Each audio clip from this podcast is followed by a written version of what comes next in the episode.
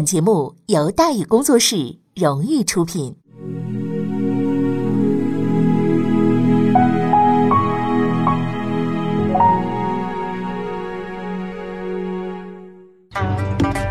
说书唱戏劝人方，三条大道走中央，善恶到头终有报，人间正道是沧桑。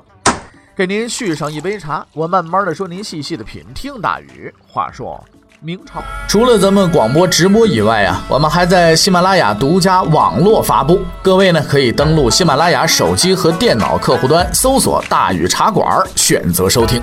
上期节目咱们说到哪儿啊？咱们说到控制朝鲜，消息行长掌兵权，决定出兵，万历皇帝定方针。万历皇帝呢，决定要出兵朝鲜，哎，咱们说叫抗倭援朝啊。但是呢，这个派的人呢，呃，带的兵不多。祖承训呢，带了三千来人。要是说带的兵不多，对方日本的这个来的这些人那个十五万兵力，这三千人管什么用呢？就此言败啊，似乎有点为时过早啊。祖承训所带的那可是长期在边界作战的明军。战斗力还是比较强的，这三千个人基本上也等于是三千个特种部队了啊！就算是跟日本人死磕，呃，也还是可以有点这个呃能力的啊，有一拼的。可是事情呢，似乎进展的比想象中更顺利。这一路上，祖承训呢，压根儿就没碰上几个敌人，他更自信了，快马加鞭，日夜兼程，向目标赶去。目标是哪儿啊？平壤，就在眼前了。看来日军呢，确实是吓破了胆了。不但城墙上无人守卫，连城门都敞开着，里边啊就几个零散的日军。呵，那太好了！祖承训一看，机不可失，失不再来啊，随即发动冲锋，三千人就此冲入了城内。其实祖承训呢，率军入朝的那一天，小西行长就得到消息了。对于这个不请自来的客人，他有着充分的心理准备。当加藤清正等人呢要固守城池出外迎敌的时候，他表示了反对。他说不能这么干，因为他知道还有一更好的方法，以最小的代价获得最大的胜利，即使在占据优势的情况下也不例外。事实证明，丰臣秀吉没看错人。当祖承训全军进城之后，随着一声炮响，原先安静的街道突然喧哗起来，日军从隐藏地纷纷现身，并且占据有利地形，噼里啪啦的一顿火枪的射击啊！几轮齐射之后，明军损失惨重，朱承训也被打懵了。他原本以为日军都是些没开化的粗人，谁知道人家不但懂兵法，还会打埋伏，而且武器还相当先进。慌乱之下，他率领残兵逃了出去，但是损失已经是极其的惨重了，一共带了三千来人，死伤两千余人，几近于全军覆没，副将史如战死。就这么一仗。明军的第一次进攻就这么结束了。当这个消息传到朝鲜国王那儿的时候，李岩基本上肯定自己离跳江啊不远了。而丰臣秀吉那是欣喜若狂啊，他终于确定了，哎，我这情报是一点错误都没有啊！明军的实力，正如他所了解的那样，根本不堪一击。万历得知这个消息之后，却并没有激动。他只是沉默了片刻，叫来了兵部侍郎宋英昌，告诉他：“行了，真正的开战的时候开始了。好，既然如此，那我们得认真点了。很快，你们将为此付出沉重的代价。”宋英昌，字思文，嘉靖四十四年进士，时任兵部右侍郎。和部长石兴比起来啊，副部长宋英昌并不起眼，因为啊，石部长不但个子高，长得还好看。而且经常大发感慨，抒发情怀，哇，那了不得！挥斥方遒，这指点江山，粪土当年万户侯，那了不得的人物是吧？而宋英昌每天不是跑来跑去，就是研究地图兵书，一天也说不了那么三两句话。就这么一人，想引人注意啊，非常难。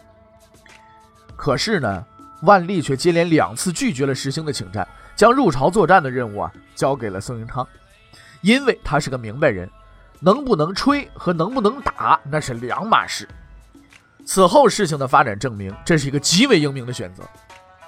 宋英昌虽然为人沉默寡言，但是深通韬略，熟知兵法。虽然从来没有主动请战，但是是一个坚定的主战派，而且做事毫不拖拉。受命之后片刻不停，即刻开始制定进攻计划，调兵遣将。没过多久，让万历啊想不到的事情发生了。一向办事啊极有效率的宋永昌竟然主动表示不行。虽然朝鲜局势极度的危险，但是目前咱不能出兵。万历说为什么呀？宋永昌说：“我等人，我召集的将领之中有一个人尚在准备，我得等他。这个人不到，咱不打。”对于宋永昌所说的那个人，万历也十分欣赏，所以表示同意，可以，没问题。你说不打，咱就先不打，并且问了第二个问题：那你说得需要多久？宋永昌回答：至少两个月。事情就这么定下来了，派遣明军入朝作战，日期初定为两个月之后，即万历二十年年底。有问题在于，明朝这边可以等，朝鲜那边你可以告诉他兄弟挺住，可日本人那边怎么办呢？你总不能跟他说，我告诉你啊，我要打你，可是我还没做好准备啊，你等我俩月，俩月以后咱们再打，行不行？你先别打了，我一切齐备之后，我来收拾你。对此呢，宋永昌也是束手无策，他只会打仗，不会外交。于是几番踢皮球之后啊，这个光荣而艰巨的任务呢，就被交给了这个兵部尚书石兴。而石兴也没办法，他是国防部部长，哎，连老本行他都不在行，你搞外交更是抓瞎呀。于是他一把手嘛，这关键时刻要背的锅得背呀。这事儿他不干，没人干呢，可是又不能不干呢，怎么办？抓耳挠腮，冥思苦想几天之后，石大人终于想出一主意，招聘呢。对不对？我兄弟，我没人，我不能干这活，我找人来呀。当然了，不是贴布告啊，到时候贴。我现在需要一个搞外交的人，不是这个，而是派人四处的私下寻访。哎，在石兴看来，呵，我大明王朝啊，人才济济，找个把人谈判混时间呢，还还是很靠谱的。从政治学角度来讲，这是个馊主意。如此国家大事，竟然临时上外边找人，就是不太严肃 啊。但是事实证明呢，这个有的时候馊主意啊。你别看馊了，但是它能酿出个酒来啊，也不未必就一定就特别的那个不好，是吧？因为很快石青找到了一个特别合适的人选，这个人的名字叫沈维敬。沈维敬是嘉兴人，对于这个人的来历啊，史料上也是不一而终啊，众说纷纭。但是有一点倒是相当一致，就是世中无赖也。原来那什么地痞流氓混混，哎，对于这个评价呢，说实在的啊，沈维敬啊，应该不是混混。啊，应该是大混混，而之后的事情将告诉我们，嗯，混混和大混混那是有区别的，至少有两个区别。大混混沈维敬受聘之后，很快出发了，第一个目的地益州，任务是什么？安抚朝鲜国王。在这里，他见到了避难的朝鲜官员。据朝鲜官员后来回忆录记载，这沈维敬先生这一露面，嚯，让他们大吃一惊啊！怎么天朝上国就派这么个人来呀？啊，据史料记载呢。沈维静长得很磕碜，哎，丑。外交人员代表国体嘛，一般来说长得都都得过得去。你看咱们现在王毅部长是吧？哎，你个对不对？就就沈维静这造型的，你成什么体统嘛？对不对？但是接下来更让他们吃惊的事情发生了。这位仁兄虽然长得丑，而且是初见此大场面，但是一点不怯场啊。面对的这个朝鲜诸位官员，那是口若悬河，侃侃而谈，叫他开口，没人插得上话。于是大家伙心里有底了，把他引荐给朝鲜国王李岩。李岩已经穷极无奈了，天天跟院子里边转圈嚯，这让他拉个磨，好家伙，那那相当厉害了，粉磨的相当细了啊！听说天朝使者来了，太高兴了，哎呀，亲自出来迎接，并且亲切接见了这个沈维敬。那接下来他将体会到沈大混混的非凡之处啊，了不得！一般来说，混混大混混都有一项绝技，就是什么？就是忽悠。但不同之处在于啊，他们忽悠的档次和内容差别很大啊。一般混混就骗个大婶了、大妈了、范伟骗一骗了，是不是啊？你这怎么瘸的？这糊弄两个卖买菜钱，这是有的。大混混忽悠的那都是王公贵族、高级干部，糊弄的也是军国大事。沈维静啊，那是相当的符合这条件。他就用了几句话，就让准备去寻死的李岩恢复了信心，容光焕发了。他主要讲了这么几件事情。说首先，啊，我是代表大明皇帝来的，啊，这是没错的嘛。其次，我很会用兵，我深通兵法，你这不就是胡扯了吗？对不对？希望朝鲜国不要担心，大明的援兵很快就到啊，有七十万人，这牛吹的啊！在谈话的最后，他还极其神秘的表示，和平是大有希望的。啊，因为我和平秀吉关系很好啊，哦，我们是铁哥们儿啊，啊，我们拜过把子的，啊，双方摊开来谈，没有解决不了的问题，是吧？哎呀，咱们真格的了啊！有的时候你感到这个生活呀太现实了，人生这个现实很骨感的时候，你就翻开这段史料，你看看这一段，是吧？你就感你就能发现沈文静先生用他的实际行动，让我们领略到了什么忽悠和梦想的最高境界，是吧？综合分析沈兄的背景，嘉兴人，会说日语，还干过进出口贸易，就走私嘛，是吧？当过混混啊，我们大致可以推断出来，他可能和倭寇有过来往，出过国，估计也到过日本，没准也几有几个日本朋友。当然了，他说他认识丰臣秀吉，那玩意儿纯属胡扯。人家无论如何也算是一代豪杰嘛，就算是是是个县长，也是一代豪杰嘛。日本的老大级人物，那不是那么容易糊弄的。但是李岩信了，不但信了，欣喜若狂。呀，沈先生啊，这个就是做救星思密达啊，千恩万谢。临走了，还还还送了不少礼品以示纪念，什么高丽参了，高丽参了，高丽参了，是吧？这送那么多东西以示纪念。话说回来，这个朝鲜也有精明人嘛，这个大臣柳成龙就是一个。这位仁兄搞了几十年政治斗争了，也是老狐狸。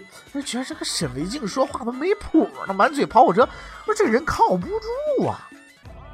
但是呢，这位兄弟偏偏还就是明朝的外交使者，你这不服还不行啊！人家明朝专门派来的，想到自己国家的前途竟然要靠这么一个混混去忽悠去，包括柳成龙在内的很多人明白人呢，就觉得完了啊，这个前途啊已经是渺茫了，哎，这辈子算是完了。嗯，十几天以后，沈云静又来了，这次他的任务更加艰巨了，和日本人谈判，让他们停止进攻。李岩是没在社会上混过啊，自然是好忽悠的。可是日本人又不都是小白，对不对？那不不一样了，能出征朝鲜的那都是在国内，好家伙，死人堆里摸爬滚打出来的，而且都是手握重兵，个个都不是省油的灯。所以在柳成龙等人看来，这根本不可能完成。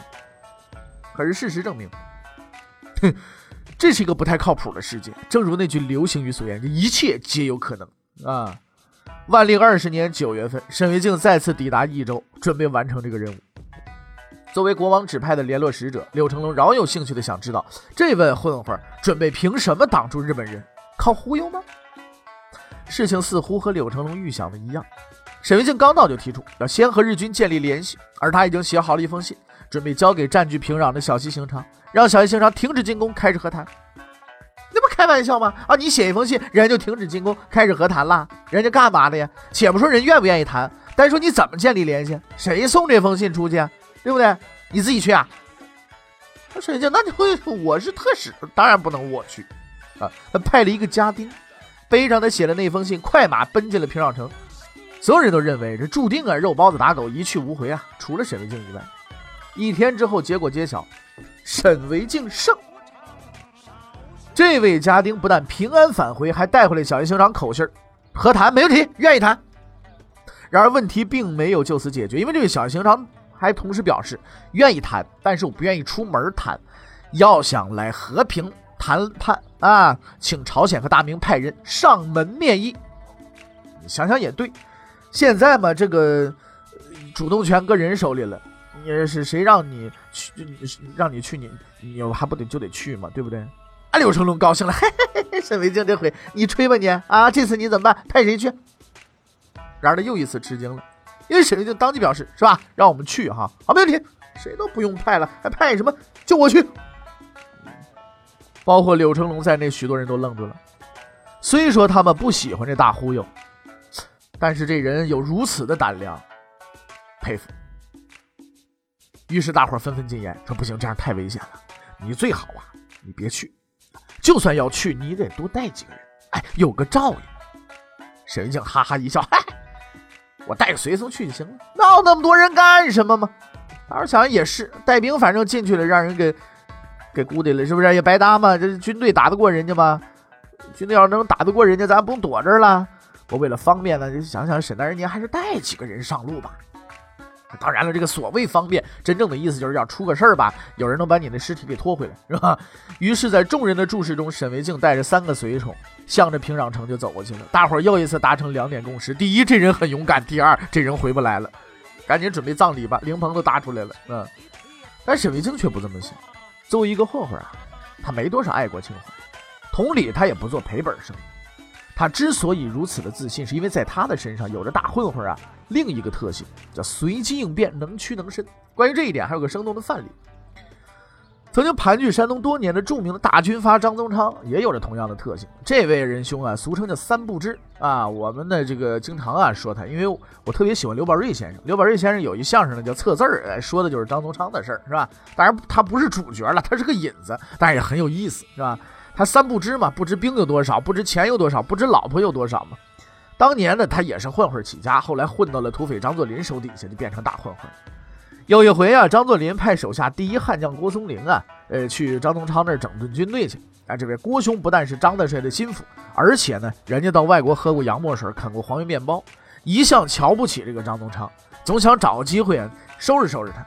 结果一到地方，不知道张混哪根筋不对，应对不利，竟然把郭松龄给得罪了。哎，这下就不客气了。郭大哥虽然是个留学生，但是骂人的本事没丢啊，手指着张大混混，张口就来。哎，你娘是吧？哎，那那个那个字咱们得逼掉，咱不能说，对吧？那在很多人的印象当中呢，军阀应该是脾气暴躁、杀人不眨眼的。啊，这好家伙，你打人打不打人不打脸，骂人不骂娘啊？你这能行吗？那肯定得拍案而起，拔剑四顾啊！然而关键时刻，张宗昌却体现了一个大混混应有的素质，当即回答：“哎，你那什么，俺娘，那你不就是俺爹了吗？”说完还给郭松龄跪下来了。他至少比郭松龄大一轮，这就是大混混的本领。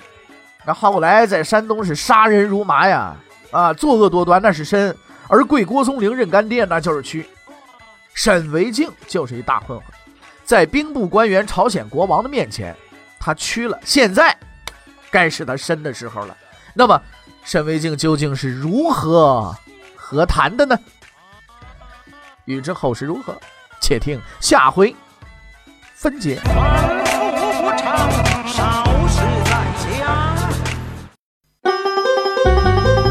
各位，你想跟大禹交流吗？你想跟大禹辩论吗？